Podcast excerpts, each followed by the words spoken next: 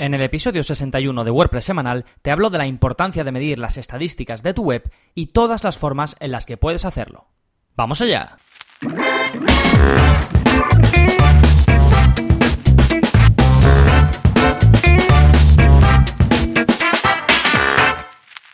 Hola, hola, soy Gonzalo de gonzalonavarro.es y bienvenidos a WordPress Semanal, el podcast en el que aprendes WordPress de principio a fin porque ya sabes que no hay mayor satisfacción que la de crear y gestionar tu propia página web con WordPress. Y este podcast es precisamente para ayudarte a conseguirlo, al igual que los cursos y al igual que los tutoriales de la web. Y el episodio de hoy es algo muy interesante que te va a ayudar precisamente a medir todo eso que está ocurriendo en tu web hecha con WordPress. Así que vamos a entrar de lleno en eso y vamos a ver cosas como por ejemplo qué plugins puedes utilizar para medir las estadísticas de tu web. También nos vamos a adentrar en otra posibilidad que es la de medir las estadísticas de tu web con Google Analytics. Por supuesto, también veremos cómo puedes vincular tu WordPress con Google Analytics y por último responderemos a un par de preguntas importantes y que si no te las has hecho nunca, te las acabarás haciendo. Una es por qué son diferentes unas estadísticas de otras. Me refiero a las estadísticas que te ofrece, por ejemplo, tu proveedor de hosting comparadas con las estadísticas que te ofrece Google Analytics. Pues veremos el por qué. Y por último vamos a ver cuál es la mejor opción para medir las estadísticas eh, dentro de tu web, en este caso con WordPress. Así que hoy veremos todo eso, pero antes, como siempre, ¿qué está pasando en gonzalonavarro.es?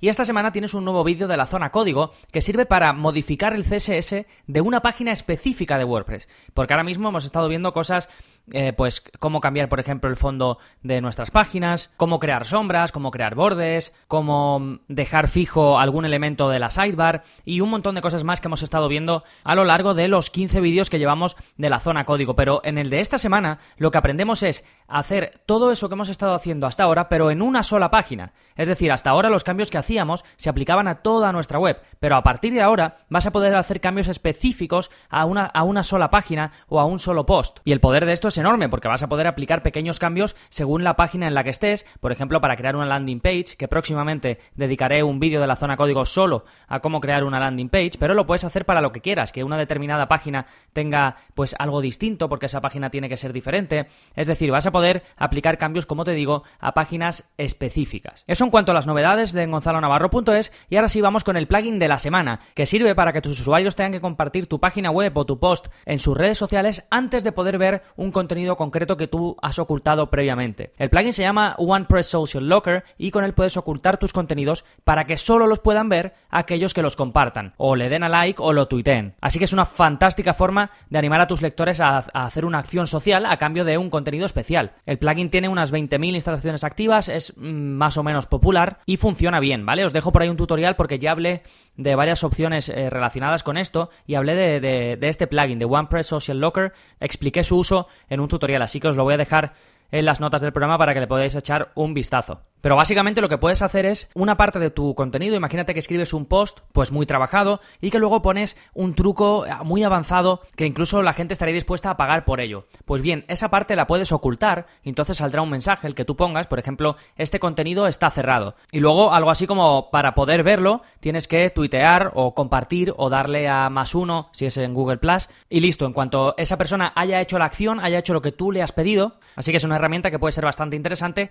sí que te aconsejo que lo hagas con algo de verdadero valor, porque si no a la gente le va a molestar, ¿vale? Que estés mm, bloqueando una parte eh, pidiéndole esto, salvo que sea algo de bastante valor, a la gente le puede molestar. Yo en mi caso pues utilizaría algo, como te digo, de mucho valor. Por ejemplo, lo que ofrecerías a cambio de que alguien te dé su correo electrónico y su nombre, ¿vale? Que ya sabes que debe ser algo de valor porque si no la gente le da igual y no te va a dar su correo. Pues aquí lo mismo, ¿de acuerdo? Y ahora sí vamos con el tema principal del programa que es cómo medir las estadísticas de tu web con WordPress. La primera opción que tienes son un montón de plugins que hay para medir las estadísticas de tu web. Estos plugins los instalas y te ofrecen pues una serie de informes, una serie de, de métricas que tú puedes ver y puedes analizar lo que está pasando en tu web. Esto es simplemente un plugin que tú vas, lo buscas, lo instalas y ya lo tienes. Es decir, no es ningún servicio aparte ni es nada concreto. Así que os voy a dejar un link, como son muchos los que hay, os dejo un link para que veáis pues una recopilación de ellos dentro de la zona de plugins de WordPress.org, pero por ejemplo os podría recomendar WP Statistics, que yo creo que es el más popular. Tiene 300.000 instalaciones activas, muy buenas valoraciones, 4 estrellas y media de 5, y yo lo he usado anteriormente porque tengo clientes que no tienen Analytics, que no lo quieren utilizar, y este es el que utilizo en esos casos. ¿Vale? En el link que os dejo lo podéis encontrar junto a,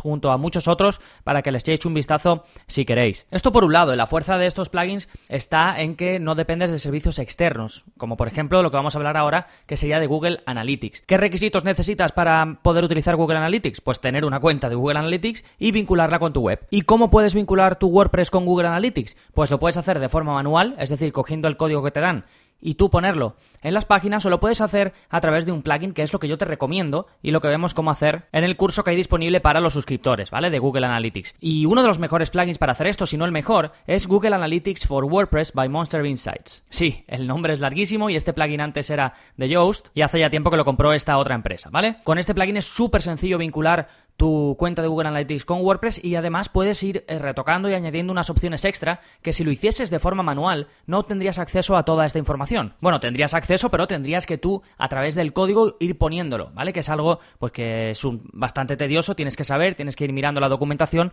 para poder ver cómo hacerlo, mientras que con el plugin pues simplemente lo tienes y te olvidas. Luego hay otro plugin que está muy bien para ver las estadísticas de Analytics directamente en tu WordPress sin tener que irte a Analytics, que se llama Google Analytics Dashboard for WordPress. Y también os dejo el link en las notas del programa, recuerdo que este es el episodio 61, y estaba muy muy muy bien, porque puedes ver muchísimas cosas, puedes incluso configurar eh, ciertas cosas que solo podrías configurar en Analytics, pero con este plugin las puedes configurar directamente desde tu WordPress. Y si eres de los que te gusta tenerlo todo eh, dentro de WordPress, este plugin te puede venir muy muy bien. ¿De acuerdo? Y ahora vamos a hablar un poquito de ¿Qué diferencia hay? Porque hemos dicho que podemos usar, por ejemplo, plugins que directamente miden las estadísticas sin tú tener que utilizar Google Analytics. Incluso tú puedes ver tus estadísticas si tú vas a tu hosting y seguramente tenga eh, una especie de servicio que tú puedes instalar si es que no viene ya instalado. Y ahí puedes ver las estadísticas de tu web, más bien los registros, qué está pasando en tu web. Y puedes ver todo al más mínimo detalle. Y entonces una de las preguntas que me ha llegado además bastantes veces es ¿por qué son tan diferentes unas estadísticas de otras? ¿Por qué en Google Analytics siempre eh, aparece como que tienes menos visitas que por ejemplo cuando lo miras desde tu proveedor de hosting? En realidad esto es bastante sencillo de explicar. Eh, porque las estadísticas que se generan, digamos, dentro de tu servidor, miden muchísimas más cosas que las que registra Google Analytics. Porque con el programita que tienes instalado en tu servidor se registran todas las solicitudes que recibes. Y en el caso de Google Analytics es algo externo, es un servicio que no está dentro de tu servidor, sino que está externo y que tú configuras mediante el trocito de código que te había dicho, que puedes hacerlo con un plugin. Entonces cuando alguien entra a tu web, ese trocito de código se dispara y así Google recoge esa información y luego pues te la presenta con informes y demás, como vemos en el curso de Google Analytics. Pero para que esto pase, se tienen que dar una serie de condiciones. Primero, que el navegador tiene que ejecutar JavaScript. Y segundo, tiene que admitir cookies. Y esto es importante, porque por ejemplo, lo que Google no va a registrar son las peticiones que pueden hacerse cuando se hacen de forma directa, por ejemplo, a imágenes o a documentos. Por ejemplo, si alguien llega a tu web directamente por Google Images y va a, una imagen que tienes publicada en tu web y va directamente a esa imagen, eso no va a registrarse como una visita, pero tu servidor, por ejemplo, sí que lo va a registrar como una visita. Y luego está la posibilidad de que un navegador no ejecute JavaScript porque lo tenga deshabilitado, porque sea muy antiguo, o porque la persona le dé que no quiere aceptar las cookies o porque las tenga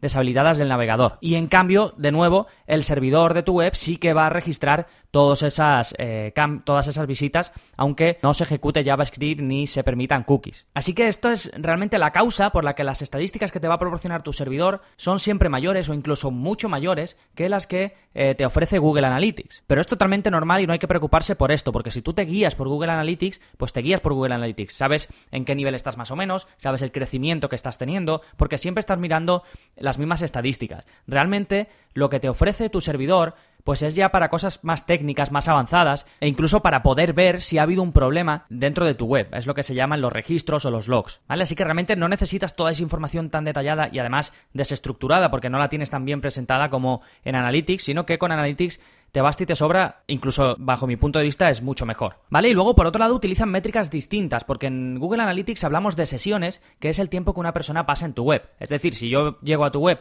estoy navegando un ratito, me voy y a, las, a la hora vuelvo otra vez, vuelvo a navegar y después me voy y por la noche vuelvo y entro, pues eso ya son tres sesiones, ¿vale? Y así es como Analytics, eh, bueno, es la métrica principal, hay, hay otras métricas que puedes ver y vemos todo en el curso, pero esa es la métrica principal que utiliza Google Analytics. ¿De acuerdo? Entonces nos vamos a la siguiente pregunta. ¿Cuál es la mejor opción? Yo creo que ya queda claro que para mí es Google Analytics, sobre todo si quieres versatilidad y además vas a tener sincronización con otros servicios de Google, como Google Webmaster Tools, AdWords y demás, ¿vale? Por otro lado, si quisieses exactitud al detalle de todos los registros que se han producido en tu web, entonces sí, puedes verlos de tu proveedor de hosting, pero esto no es lo normal, no es lo que vas a estar utilizando en tu día a día o que vas a consultar semanalmente, ni nada. ¿De acuerdo? Así que todo esto lo tenéis disponible en el curso de Analytics que vemos pues desde el principio, de cómo configurar Google Analytics desde cero hasta técnicas mucho más avanzadas, como por ejemplo medir objetivos concretos. Por ejemplo, imagina que yo no vendo mi suscripción a los cursos por 10 euros al mes y lo pongo como objetivo en mi web. Pues yo después voy a poder analizar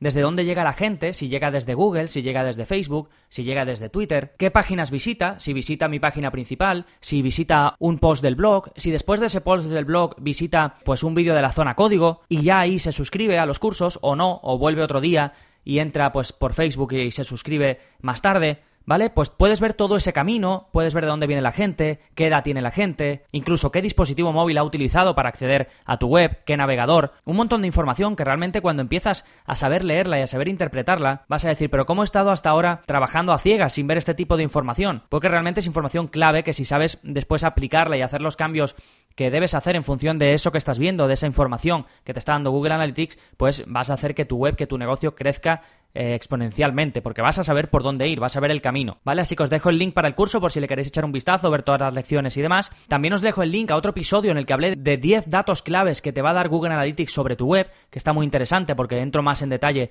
de todo lo que puedes descubrir de tus usuarios, de tu público objetivo a través de Google Analytics. Así que a modo de conclusión tienes que quedarte con que realmente necesitas un sistema que mida las estadísticas de tu web, porque de lo contrario vas a estar yendo a ciegas. Imagina el tiempo que puedes llegar a perder si te guías simplemente por tu instinto, sin saber realmente si lo que estás haciendo funciona. Puede ser una pérdida de tiempo enorme. Y no digamos si tu página web es un medio para ganarte la vida. En ese caso es que ya estamos hablando de que es obligatorio que midas, que estudies tus estadísticas y que después apliques los cambios oportunos en función de esa, esa información que te está arrojando Google Analytics. Así que ya lo sabes, si eres suscriptor puedes acceder al curso de Google Analytics, así como al resto de cursos, los que van saliendo cada mes, además de descargas de plugins y themes premium, soporte personalizado y por supuesto un vídeo a la semana de la zona código. Para ello solo tienes que ir a gonzalonavarro.es barra cursos. Y nada más por el episodio de hoy. Ya sabes que si quieres ayudarme a que este podcast siga creciendo, a que llegue a más gente, lo tienes tan fácil como pasarte por cualquiera de los episodios del podcast, hacer clic en el enlace del final para dejarme una valoración en iTunes, porque como siempre te digo, no tardas nada y a mí me ayudas muchísimo. Y por supuesto, también agradecerte si me escuchas desde iVoox,